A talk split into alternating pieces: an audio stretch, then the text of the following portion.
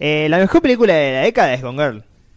Para mí es, es esa, no, no, no hay ninguna duda. Eh, tiene un poco que ver con, con esta cosa que, que hablábamos hace un rato del tema de la pareja. Creo que es, es obvio un poco. eh, la discusión es esa. Digamos. El tema de la película es ese.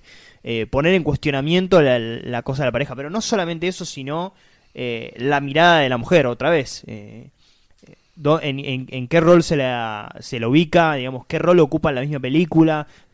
También como la mula es como una falsa idea de la, de la incorrección política, me parece. Eh, como esa cosa de, mm, de que, de que digamos, la, la, la- mujer que se escapa y es una loca, digamos, como que ese eh, como que se está invirtiendo eso un poco en, en Gone Girl. Es muy interesante cómo plantea el fuera de campo, digamos, que, que no se muestra.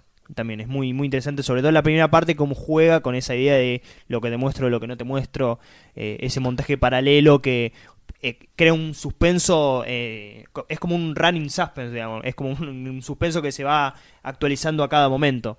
Em, El relato también. Claro. El relato y además de alguien que escribe libros. Sí, sí, sí, sí, claro. Y mm, también lo, lo que tenía eh, esta peli lo que tiene esta película como Low Wall Street es esta cuestión de la frialdad, ¿no? Un poco la frialdad que tiene el personaje para con su mundo. Ben Affleck que es, es un tipo que mm, eh, en un primer momento parecía que no importarle, no importarle en, en absoluto su pareja, ¿no? Sí, Eh, bueno, la foto de Cronenweth es totalmente gris. Claro, sí, sí, sí. Y, y eso, bueno, es una mirada sobre el mundo, me parece. Eh, bueno, también esta cuestión que tiene Fincher a veces eh, en varias de sus películas, que es esta idea de- de- del mal adentro, adentro, adentro nuestro, digamos, ¿no? O está, o bien está dentro nuestro como en, el club de la pelea, o está cer- o es uno de nosotros, eh, de alguna manera.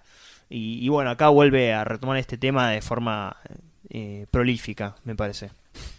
Bueno,